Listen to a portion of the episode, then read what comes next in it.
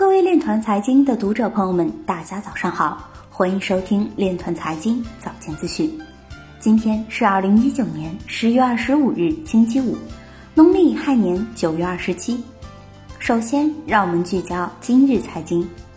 荷兰国际集团提出 CoRED 区块链安全和隐私权衡方案。新加坡金融管理局董事表示，Libra 项目表明银行可以在支付方面做得更多。有传销组织以区块链为幌子，六个月吸金三点二亿被判刑。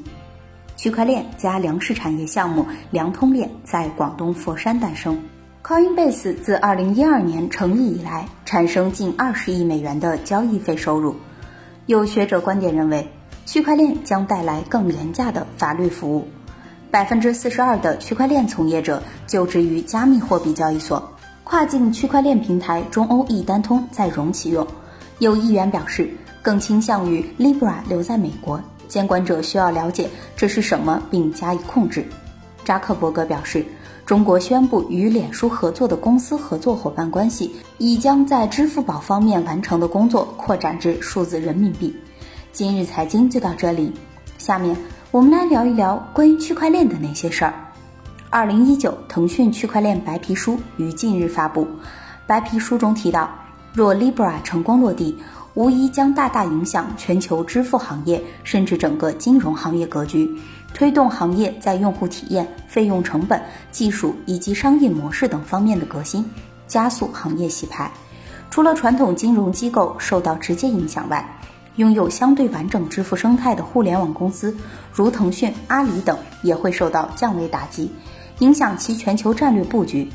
此外，Libra 本身的金融属性比单纯移动支付的意义更为重大，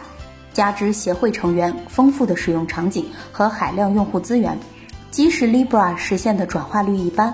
对未参与的互联网公司而言，未来海外业务的发展空间也会受到较大的影响。对于区块链行业本身来说，携大量互联网用户进入区块链领域，对互联网概念的普及、大众对数字货币的接受度以及整个行业的合法合规，都将带来巨大的推动力。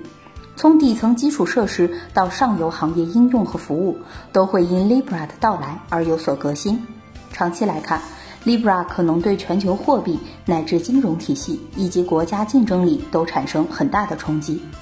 以上就是今天链团财经早间资讯的全部内容，感谢您的关注与支持，祝您生活愉快，我们明天再见。